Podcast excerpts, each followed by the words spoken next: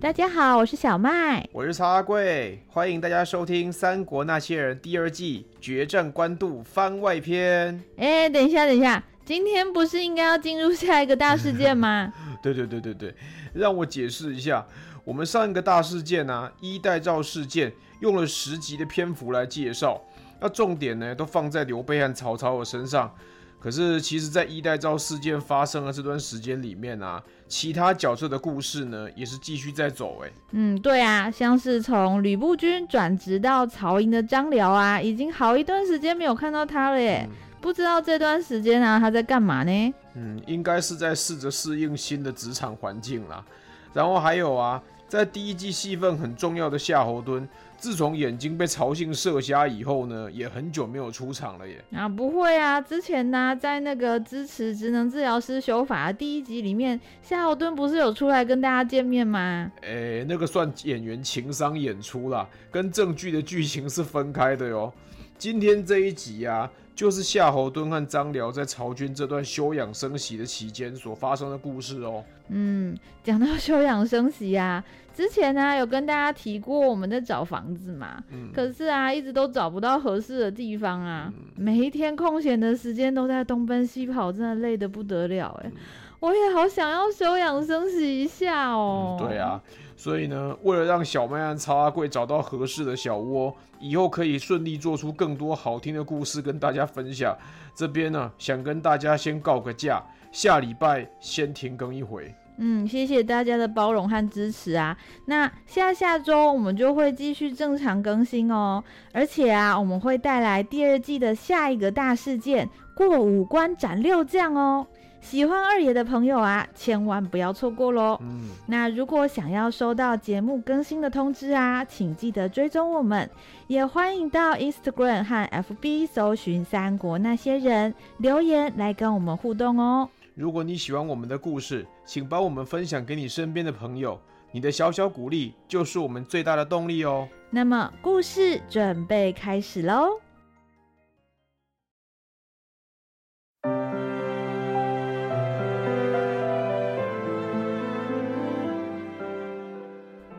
英雄也当过龙套，小人物也能做主角。每周五晚上，让我们一起来听听三国那些人说说他们的故事吧。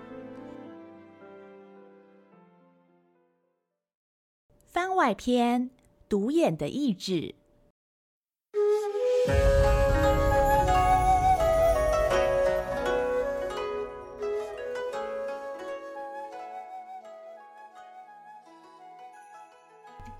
许都皇城之内，衣带诏事件仍然余波荡漾。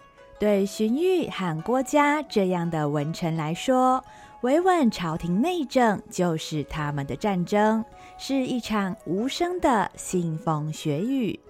为了先安内再攘外，曹军暂时都没有对外发动战事。但是，即使暂时不用上战场，曹营的武将们似乎仍然有自己的仗要打。嗯，一百一十，嗯，一百一十一，一百一十，哇！哎，你小心一点啊！哦，哦，谢谢你啊，张辽。哎呦，还好你帮我扶着。哦，我肚子旁边好痛啊。可能是伤口还没全好，用力用不太出来啊！哈，小事一桩了。不过你那个伤可是被我老大，呃，不是，之前老大砍的，换了一般人早就没命了。我建议你啊，再多休养一阵，等伤好一点再开始练吧。嗯，好像也是。你的陈老大吕布是真的很厉害。我跟你说。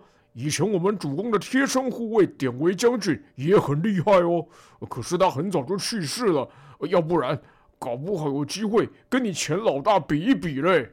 哦，你说那个典韦我知道，当年在濮阳的时候，他带着几十只铁骑去救主公，从城里杀到城外，这件事儿在吕布军里面那是没有人不知道啊。嗯，哦对哦，那个时候你也在嘛，我那个时候啊。还没有投靠主公呢，这些事情啊，都只有听别人说过哦。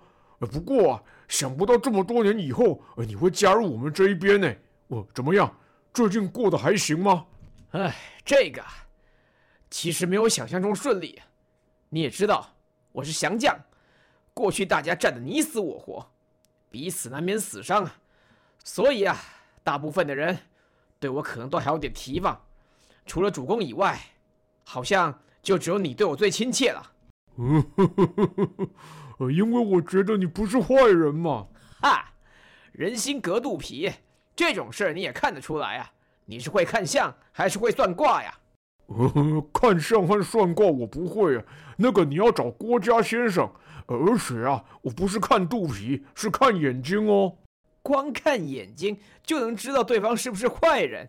许褚啊，你这也太悬了，眼睛又不能说话。你怎么知道他是不是坏人呢？嗯，当然看得出来哦。坏人的眼睛啊，不是一直乱飘，呃就是不知道为什么很认真的看着对方。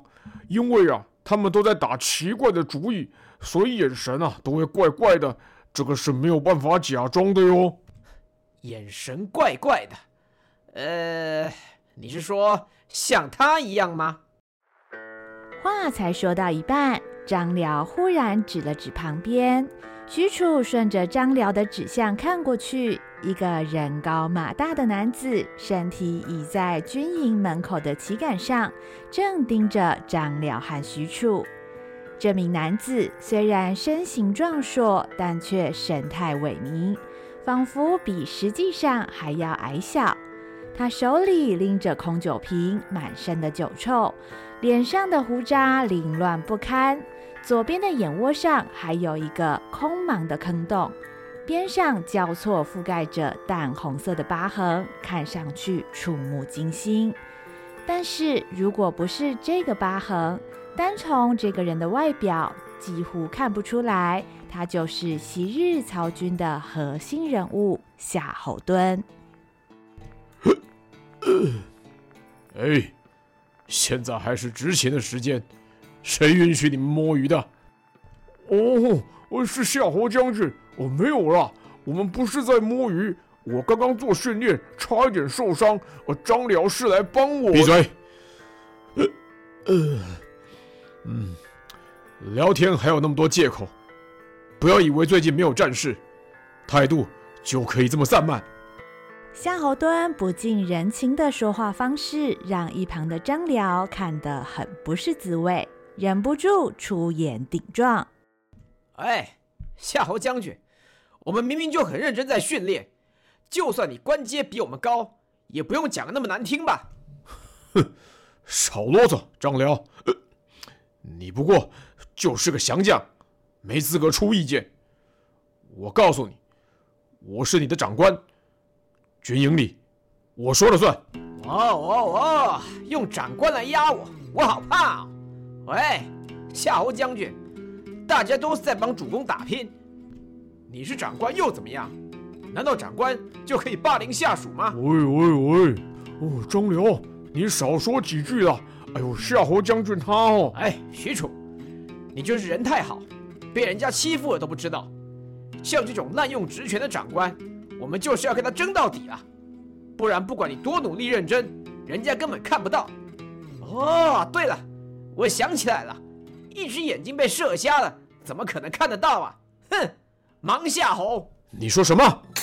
张辽一向嘴上不饶人，越骂越顺口，忍不住就拿夏侯惇的左眼大做文章。原本看似死气沉沉的夏侯惇，一听到“盲夏侯”三个字，瞬间脸色大变，一个箭步就是一拳，砰的一声砸在张辽的脸上。张辽被揍得眼冒金星，也跟着气上心头，卷起袖子扑了过去，两个人就在地上扭打成一团，场面十分火爆。许褚一看这个状况，连忙叫一旁的士兵来把两个人强行拉开。哦，好了好了，来来来，敢不敢真刀真枪拼一场啊？这次都不让你投降。胆小鬼！呸！哎呦，来人，快来人啊！我还怕人家说我欺负身心障碍者，要拼来拼呢！记得不要找不到兵器呀，盲夏侯！两个人好像气昏头了一样，虽然被士兵们拉着往两边拉开，仍然不停试图伸出脚想踢对方，嘴巴上也没有闲着，什么难听的话都骂了出来。许褚摇摇头，一弯腰就把张辽给扛了起来。哎哎哎，许褚，你搞什么？放开我，让我跟他单挑。哎，好了好了。张辽，你少说几句。喂，你们其他营的扶夏侯将军回去休息啊！在许褚和众军士的通力合作之下，总算把盛怒的张辽和夏侯惇拉开，一场闹剧匆匆落幕。被强行扛走的张辽对许褚的行动十分无法认同。哎，哎，兄弟，你干嘛老是拦着我？你觉得我打不过那个盲夏侯吗？哎呦喂，当然不是啊！可是夏侯将军是我们的长官呢，管理军营里的纪律是他的职责所在嘛。而且大家都是一家人，我们何必打来打去的呢？切！所以我说你人太好了，吃亏了还不知道。论实力和战绩，许褚，你比那个盲夏侯强上不知道多少倍。可是为什么他是你的长官呢？哼，还不就是因为他是主公的同族兄弟，靠着裙带关系才升官的吗？而且啊，在执勤时间喝得醉醺醺的，竟然还要求纪律，这种人呢、想当我的长官，我是一百个不服啊！过去在吕布军中的时候，张辽担任骑兵队的副队长，也是吕布最倚重的助手，靠的是自己过人的武艺和才华。和吕布军不同的是，在曹营中担任要职的很多人都是曹操的亲族兄弟，包含夏侯惇、夏侯渊、曹仁等等，这让一刀一枪自己打天下的张辽感到相当不以为然。哦，原来你是在意这个呀！哎呦，那就难怪了。可能你加入的时间不长，比较不知道我们军中的状况了。我跟你说，主公是很聪明的哟，他知道把每一个人都安排在适合的位置上，不只是他的亲戚而已，也包含从其他阵营过来的人哦。像徐晃和你都是这样啦。而且哦，说到纪律，本来夏侯将军呢，是我们家最认真负责的人呢，大家都很敬重他呢。哎，只可惜啊，只可惜什么呀？呃，自从夏侯将军跟你们打仗。失去一只眼睛以后，啊，他觉得自己已经没有用了，脾气变得越来越坏，不但不参加会议，还常常借酒浇愁。我们看了很担心，大家都想鼓励他振作起来，可是谁都劝不动。主公也很伤脑筋呢。夏侯惇个性认真，又有着一颗喜欢照顾别人的心。不但是曹操最信赖的左膀右臂，也是曹营人人敬重的对象。只要有夏侯惇在的时候，大家就会觉得安心。然而，在和吕布军交战时，夏侯惇中了曹性的冷箭，不幸失去一只眼睛。虽然保住了性命，但是作战能力却已大不如前。这让对自己要求很高的夏侯惇失去了自信，仿佛无法成为大家的后盾，就失去了自己存在的价值。听了许褚这么一说，张辽对自己刚刚出言不逊，不免有些难为情了。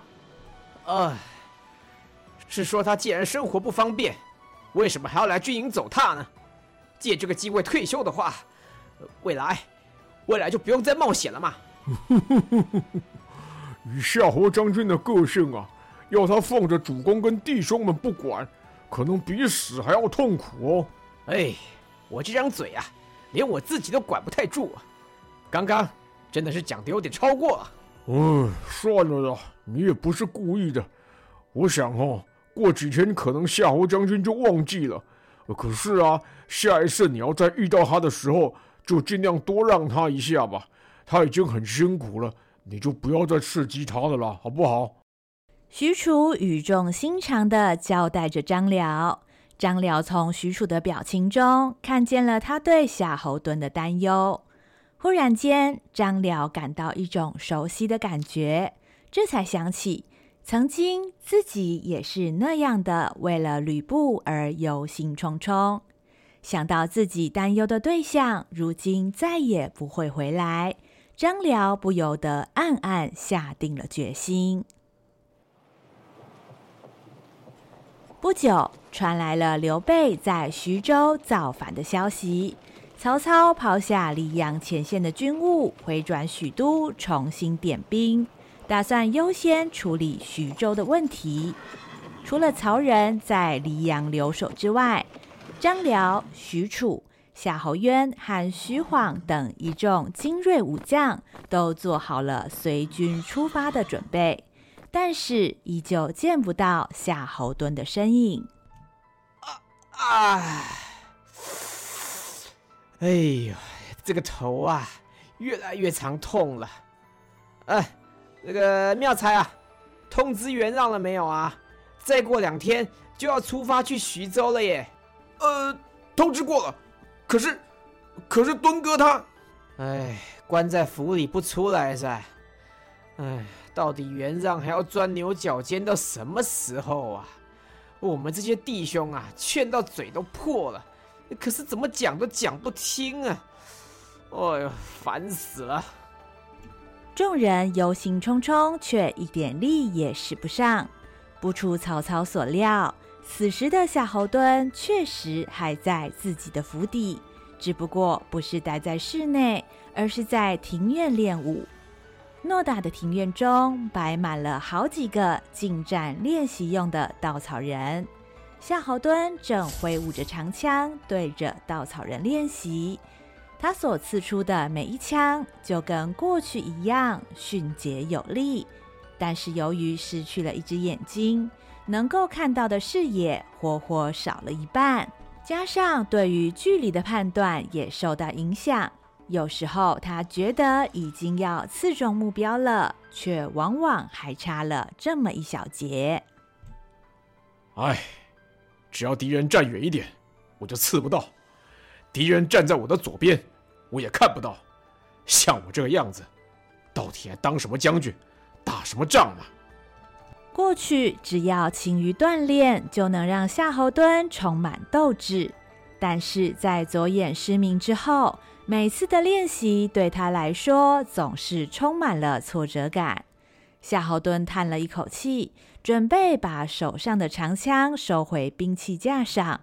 忽然间，庭院的围墙上不知道怎么冒出一个蒙面人，对着夏侯惇高声大叫：“哈，姓夏侯的，你勾引我老婆，我砍死你！”啊，你是谁？胡说什么？蒙面人猛然跳进庭院，拔出一把战刀，劈头就向夏侯惇攻了过去。夏侯惇忽然遭受攻击，本来想要问清原委，但是蒙面人来势汹汹，招招夺命。夏侯惇无奈，只好抡起长枪应战。庭院里的决战就这样莫名其妙地展开。蒙面人武艺精湛，刀法灵活又犀利。转瞬之间，夏侯惇已经左支右绌，险象环生。哎，哪里来刺客？身手竟然如此了得！是说我哪有闲工夫勾引人家老婆？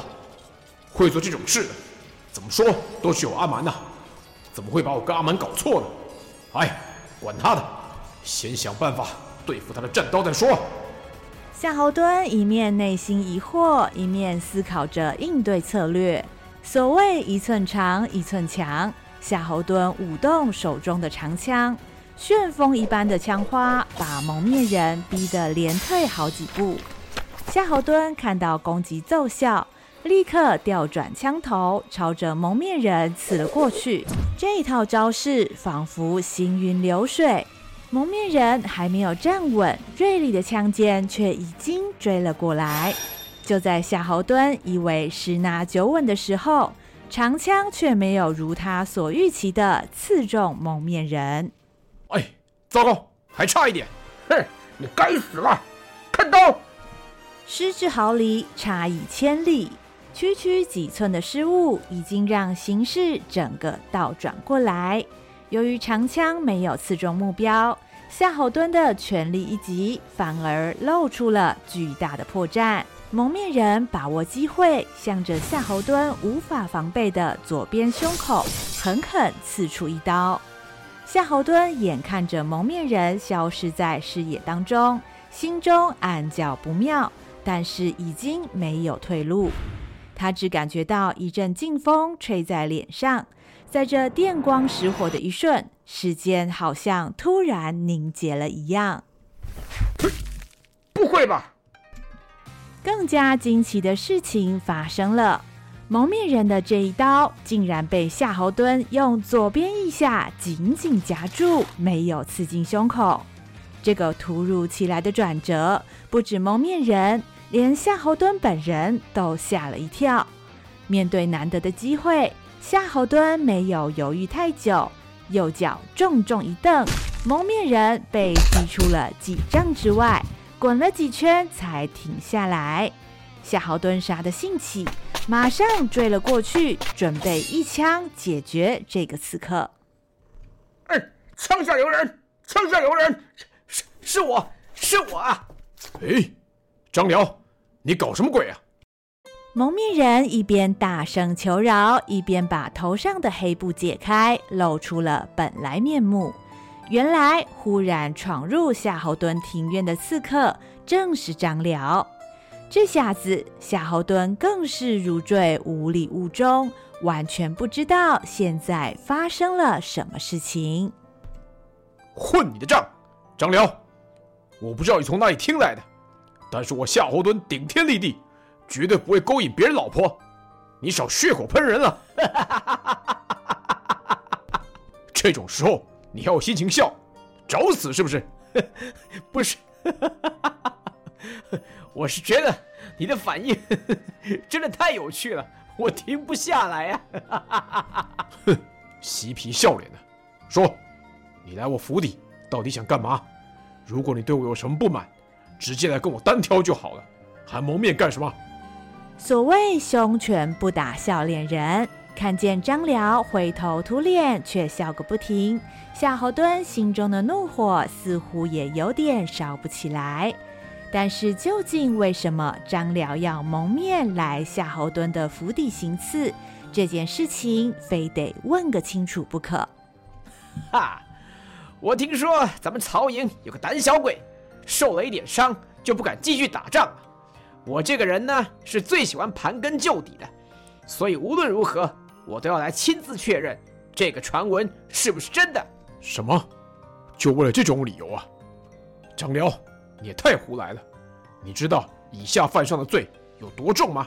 哼，夏侯将军，那你知道自我放弃的罪有多重吗？自我放弃？你什么意思？哼，这还不明白吗？根本没有人说你不行，只有你自己一个人觉得自己不行，这不就是自我放弃吗？让所有的人都为你担心，这样的罪不重吗？哼，你又没有被人弄瞎一只眼睛，怎么可能会懂？你知道我左半边的景物完全看不见吗？你知道我一天到晚撞倒东西吗？像我变成这个样子，到底要怎么上战场杀敌？而且搞成这个废模样，我以后要怎么带兵啊？由于在军中担任领导职位，夏侯惇希望能够成为下属们的榜样，所以他对自己要求非常严格。除了自身的武艺之外，他也非常注重仪表。所谓君子正其衣冠，尊其瞻视，俨然人望而畏之。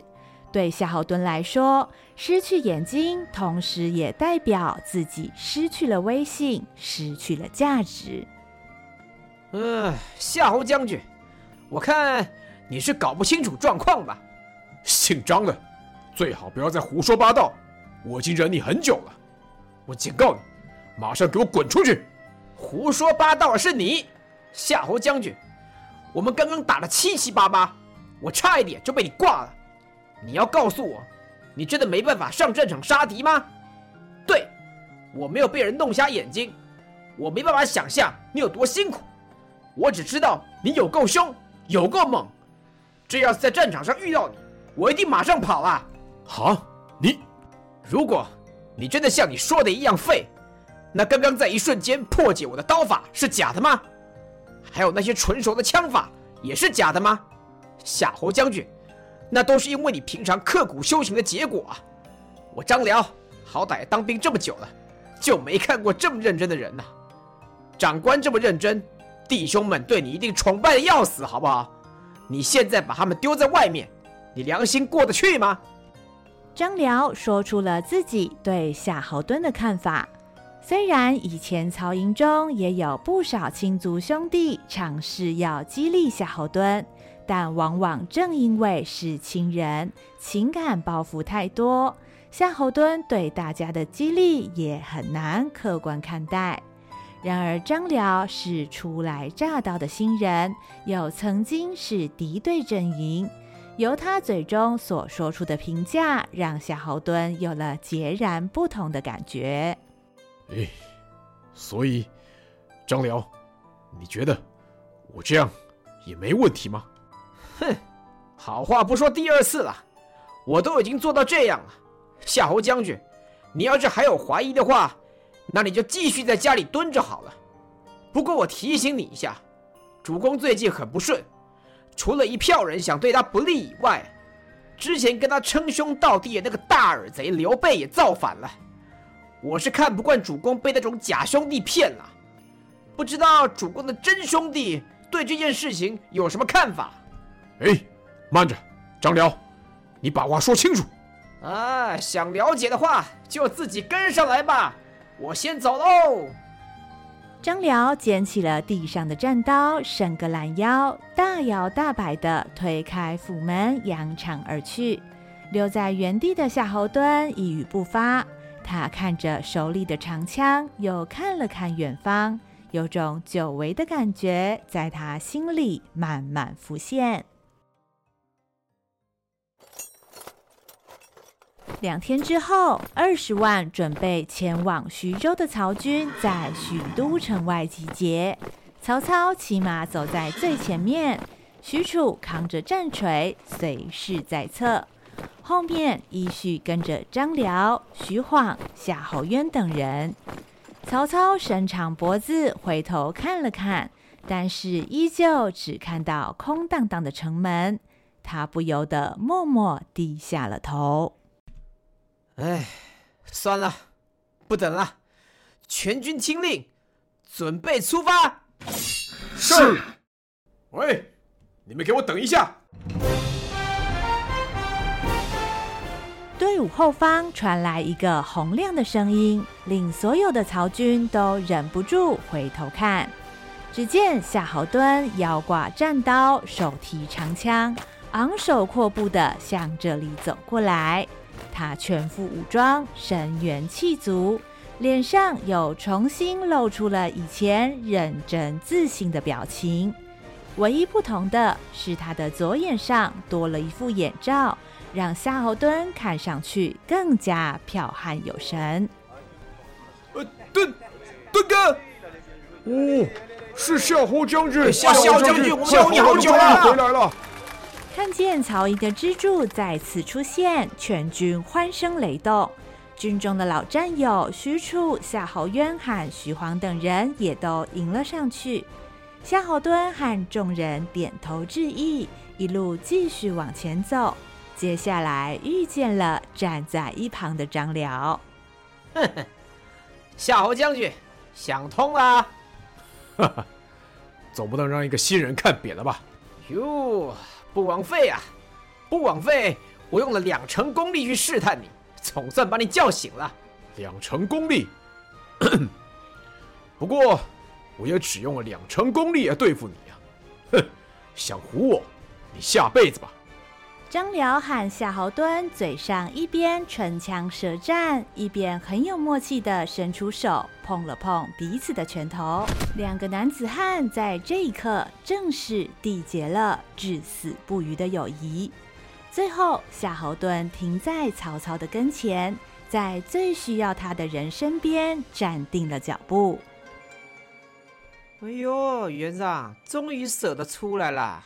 我以为你死了呢。呸！我的命不是普通的硬，你死了，我都还不会死的了。哎，最近一堆事情啊，烦得要死，一下子袁绍啊，一下子刘备，哎，我都不知道要怎么做才对呀。哼，想那么多干什么？你就照你的意思去做吧。阿蛮，反正。我会跟在你屁股后面了。夏侯惇有力的手臂终于搭上了曹操的肩膀，温暖而厚实的支撑让曹操的心情终于稳定了几分。只要有兄弟的支持，他就有信心面对更多的挑战。曹操深深吸了一口气，令旗向前一指。二十万大军在艳阳的照射之下，缓缓向徐州开拔而去了。